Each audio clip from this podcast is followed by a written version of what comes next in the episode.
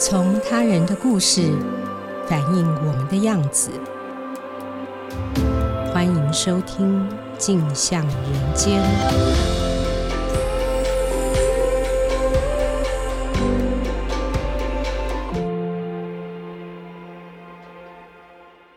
各位听众，大家好，欢迎收听由静好听与静周刊共同制作播出的节目《镜像人间》。我是《镜周刊》人物组记者陈昌远。今天因为景华有事无法主持节目，将由我来负责主讲。上一集的节目聊到《我们的青春在 PTT》的报道，分享了创办人杜奕瑾、表特版历久神龙以及八卦版四叉猫。那今天就要跟大家继续聊聊其他刊版发生的故事。那因为我是一个常常用 PTT 的，算是资深乡民，至少有三千次的登录次数。像我们这样子用了十年以上的使用者，都会对一个文章有印象，它叫张霸文。那文章标题会用点点点，然后加上一句标题说：“你累了吗？听首歌好吗？”然后你点进去看，那里面会是植物人张振生跟他妈妈的合照，那可能会附上一首歌，还有一则故事。那里面还会有发文的人，他控诉台大的不负责任。发这篇文章的人叫做张文正。那因为他十六年间都在 PTT 上面发这样的文，所以他被称为张爸。一开始他发这样的文章的时候，大家还会嘘他骂他，因为不符合版规。你如果在比如说男女版谈论感情的版，或者是购物版，你突然看到这样的文章，你会觉得啊。这个不符合版规，这是一个垃圾文章，所以你会不高兴。但是随着他一直发这样的文章，大家慢慢理解哦，原来张爸是一个因为儿子变成植物人，所以整个家庭破碎了的一个一个人，所以大家都会开始对他说：“哎，张爸加油！”那我想 PTT 二十五周年了，张振生是在两千年那个时候变成植物人的，经过了二十年，那张爸是个什么样的人？我能不能让读者认识他，知道这二十年他又是怎么过来的？所以我就去联络了张爸。张爸呢，他是农家出身，然后是成大机械系博士，儿子又考上了台大土木系。其实这样的家世背景其实是很好的。我跟他第一次见面就是在他家中见面。那我问他的第一个问题就是：你那个时候为什么会想要去 PTT？那是因为两千年的时候，他的儿子张振生参加系上的篮球活动的时候，突然昏迷倒下，呼吸跟心跳都停止，那并且延误了四十分钟才送医急救，救是救回来了，但是从此就是变成了植物人。对张爸来说，就是好好的孩子到学校读书，突然间变成植物人，他会希望有个人出来负责，所以他打了很多诉讼官司。也提国赔，但都输掉。那他想要抒发这个情绪，也想要控诉台大校方，所以他在两千零四年的时候，就决定到 PTT 发文章，讲他儿子张振生变成植物人的事情。在张霸文里面，他描写了很多关于校园安全的问题，比如说篮球场的栅栏被围起来，出入门口还被锁上了，造成有人需要急救的时候很难出入。或者是学校安全道路路障被挡下了，救护车开的时候就没办法进出。还有就是，哎，紧急电话淹没在草丛中，所以张正生是拖了将近四十分钟才送到了医院做急救，而且送的不是比较近的台大旁边的三军总医院，而是台大医院。张爸有很多气愤，我觉得人就是这样子，就是你有一些气愤，你有一些压抑的时候。你一定要有一个情绪的出口，所以我那时候问他，哎，他在 PDT 发的第一篇文章是什么时候？他就说，如果没有 PDT 这样让他持续十六年间一直发文的话，能够让他抒发心情，不然他也不知道会做出什么样的事情来。那他第一篇文章，他其实是有点忘了，是会慢慢回想的，因为他是在恨版发第一篇文章的，那个时候，VBS 算是战国时代。各个大学都有自己的 VBS，然后大家都在比哪边人数多，然后人数多了就可以持续壮大。那他一开始去的是不良牛 VBS，有一个朋友告诉他说 PTT 人最多，所以他就到 PTT，他想抒发情绪就是到恨版，恨版就是一个你发什么文都可以，只要你有恨，你想要发泄，你可以整篇文章都骂脏话，或者是只有一个字干，然后复制贴上，复制个一万次，这样子都可以，是一个这样的地方。那他发的文章其实他没有任何脏话，他第一篇文章就是贴一个。张妈妈照顾张正生变成植物人的时候，照顾他的照片，然后写张正生的妈妈是怎么伟大，母爱是非常伟大的。那其实张爸一直在做这件事情，所以其实他本身是被绽放黑名单的。因为他这样子的行为是会违反使用规则，你不会希望说你在购物的时候，或者比如说你想要看一台电脑评价，如果看到一半突然间有一个文章底下出现一条连接，是您累的听首歌好吗？或者是看看台大把我儿子变成这样，你不会想要看到这样文章。那其实这也违反了版规或使用规范，再加上他一直重复做这样的事情，会引起众怒，所以很多人骂他。那站方其实把他设黑名单之后，违规就是会处罚。所以会删他的账号，删除他的文章。那他还是要贴，所以他会申请更多账号，贴更多文章。所以他曾经有有一段时间，他每天至少有二十个账号，用那二十个账号发文章。一个账号消失了，他会再注册更多的账号。所以问他到底有拿过多少个 PTT 账号，他说至少一千个。那他到底发了多少篇文章，其实很难估算。但是如果一个账号发十篇文章的话，那至少就是超过一万篇。所以这一篇报道的标题我才会下张爸与他的一千个账号，因为我觉得一个人要能够持续做这件事情，其实他跟 PTT 的连结就很深了。然后他一直做做到大家都认识他，然后到这次报道出来。大家都还是一样会在，比如说在脸书分享，然后大家都还是会加一句“张爸加油”。其实一开始他是跟乡民会对骂的，就是他想要控诉台大，乡民说你这样违反管规，不管我就是要控诉台大。那现在这大家都是二十年过去，大家为人父母了，对他就会有多一些同情。那在文章的最后，我其实有问张爸说：“哎，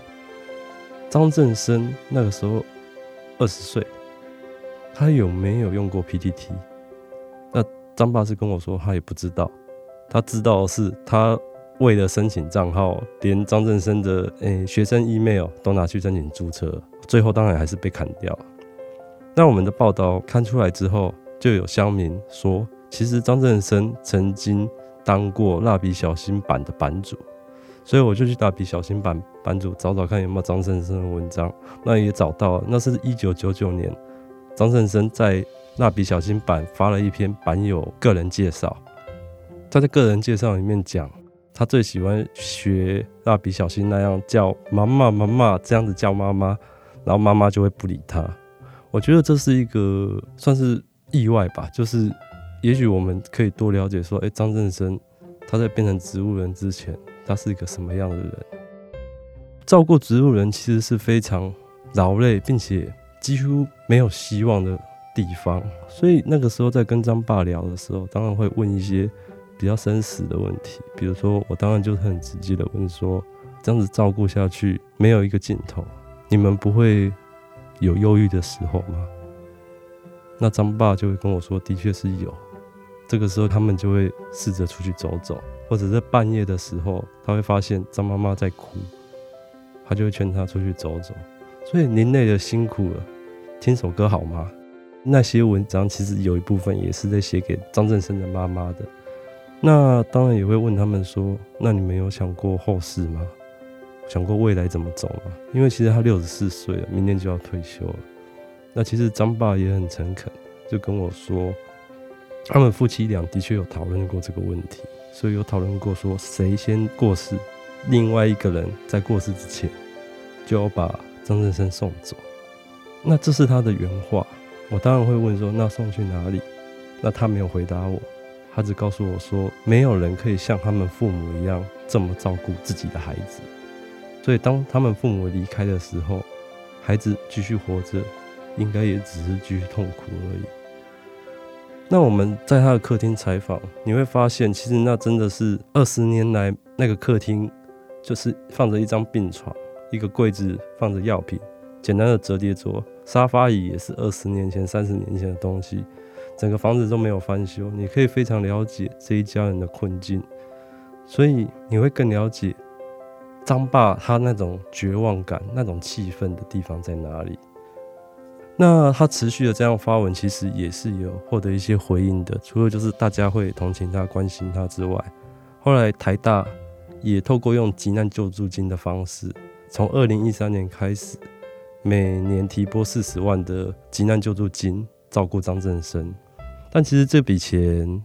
算是基本道义的一个费用啊，因为我那个时候去询问安宁疗护之母赵可式教授。其实赵可式教授跟我谈的就是，如果只是植物人的基本需求的话，一个月大概就是三万块，一年就是三十六万。所以台大的每年四十万，其实就是一个基本开销而已。但其实照顾植物人花费，其实远比这些还要高。包括过去十三年，为了照顾张振生，有一些医疗辅具的费用，那个都二三十万。张家为了照顾张振生，其实是没有太多钱可以使用的。一直是很辛苦的过日子，这样。那再聊到家里面的经济状况，甚至张爸张妈他们的情绪问题的时候，然后张爸就会很迁就说，他都把照顾的责任推给张妈妈。那时候访谈的过程其实是很悲伤的，但是张妈妈就会一边流眼泪一边说，张爸爸其实也很辛苦。然后这个家如果不是张爸爸在支撑，有一个稳定的大学教授的工作，然后安安稳稳的过日子的话。没有这样子做的话，其实这个家是会崩溃的。所以其实你可以感受到夫妻之间的那种凝聚力，即便是那么绝望的、没有尽头的那种照顾的压力下。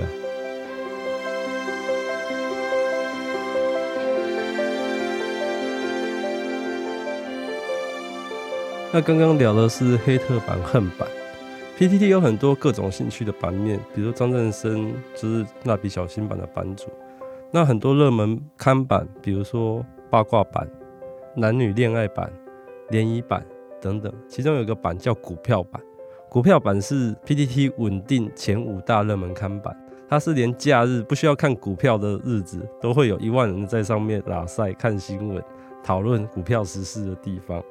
所以股票版其实蛮欢乐的喔，比如说他们会创造一些流行语啊，早知道当初我已经怎么样，或者是什么。股票摊平，人生躺平，或者是一张不卖，奇迹自来。意思就是说啊，我买了，可是跌了嘛，那我不要卖，有一天我会等到奇迹。二十五周年这一年，刚好我看到了一篇公告，那个公告意思是说，股票版版主辞职，然后他当了七千六百七十七天，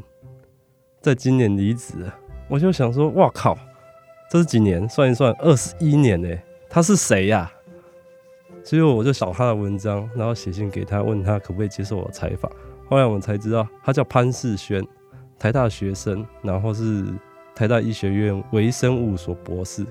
开了两家公司，现在正在念 EMBA，太忙了，没办法管版，所以只好辞任。股票版是他创立的，很多玩 PTT 的乡民，其实他们一部分身份是台大学生。那潘世轩也不例外，他那个时候就是读大学嘛，喜欢女孩子。那个时候没有手机，打电话又很贵，所以喜欢的同班同学就问他说：“哎、我们上 PTT 丢水球聊天好不好？”哎、当然好啊，因为他喜欢这个女孩子嘛，他就注册了账号，上了 PTT。那那个时候，他父母也给了他五万块，让他去学习投资理财，所以他去买了股票，第一张股票是阳明海运。后来女孩子没有追到。那他就跟朋友创立了股票版。那创立股票版原因就是很单纯嘛，就是你想要学投资理财。那再来就是很多投资股票的消息，其实它不是流通的。那其实这二十年的发展，大家也都知道，就是资讯越早取得的，你就越有利。那股票版其实也这样，就是有一个看板，大家可以在上面交流信息，就会变成一个讯息流通的地方。股票版一开始创版的时候，其实小猫两三只，十几人、二十几人，它为什么会变成现在的每天加一万人在这个看板上拉赛？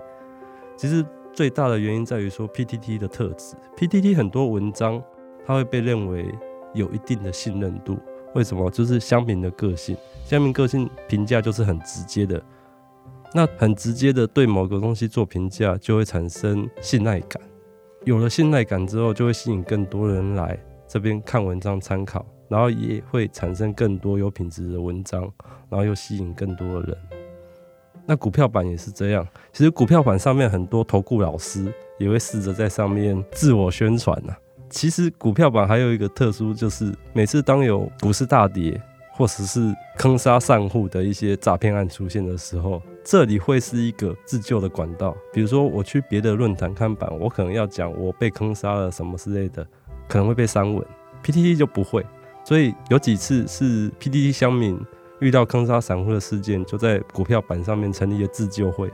然后就想办法去索讨赔偿。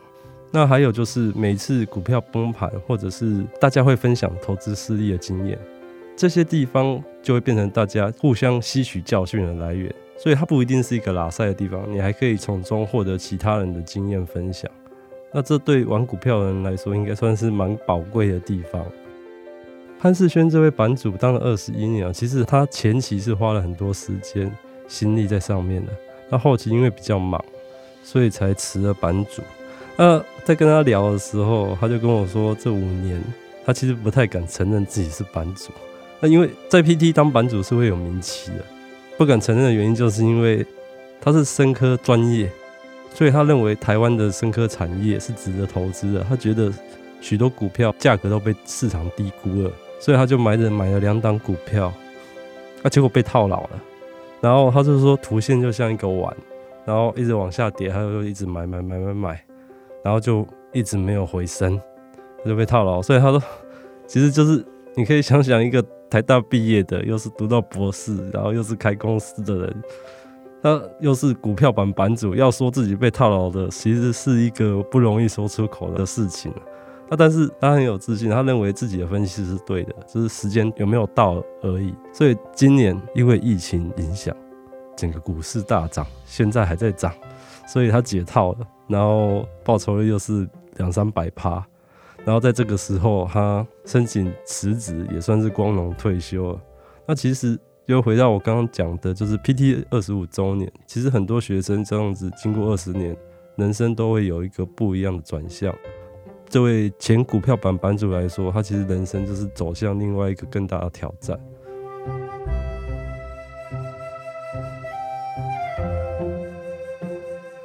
那刚刚有聊到八卦版，八卦版是一个月至少会有六万篇文章的热门看板，它其实算是最大的看板。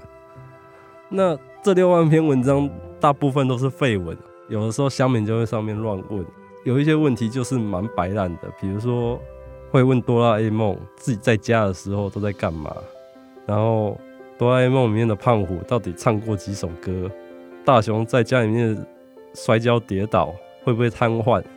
就很多类似这样的问题，不局限在哆啦 A 梦哦，其实各行各业都有。那这个时候就突然哦，八卦版偶尔就会出现很厉害的达人这样子，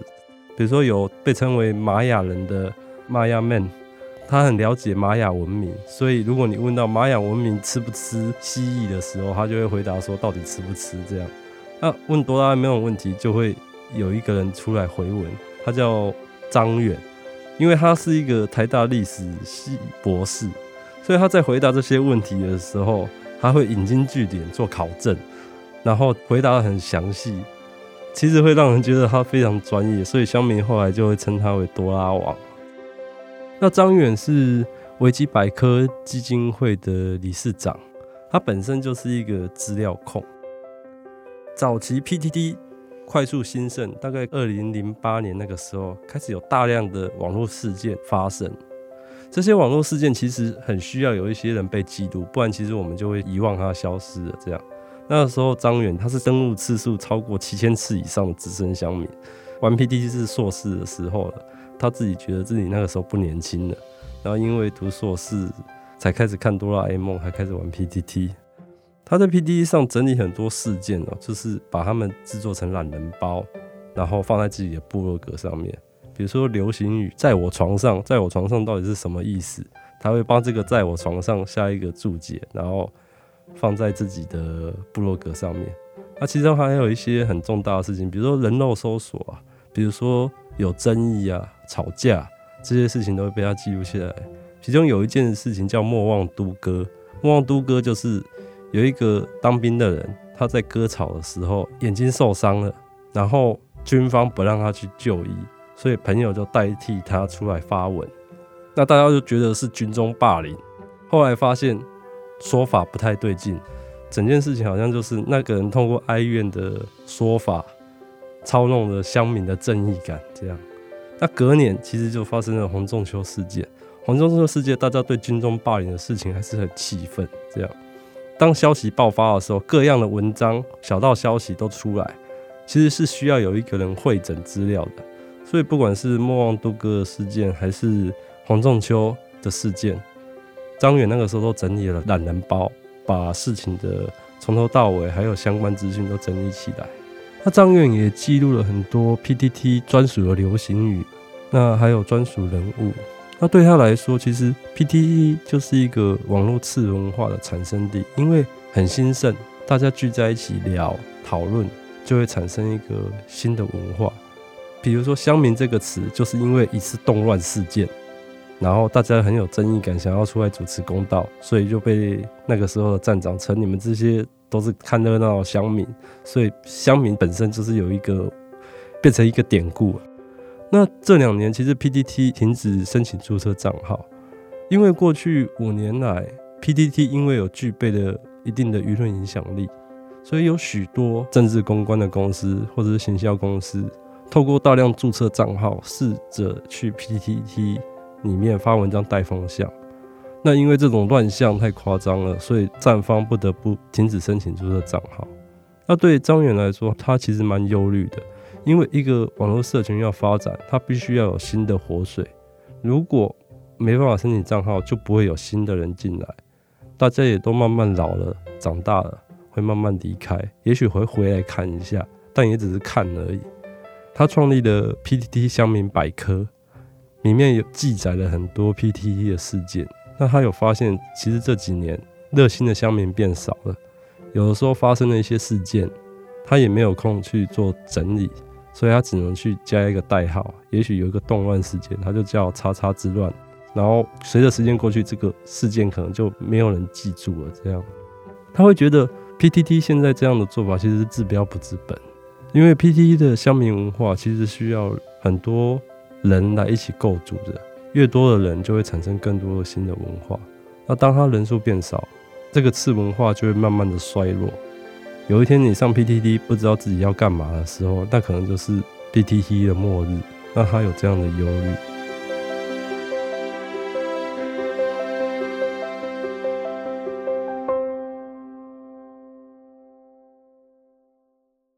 那我作为十几年的资深乡民，其实我对 PTT 也有感情。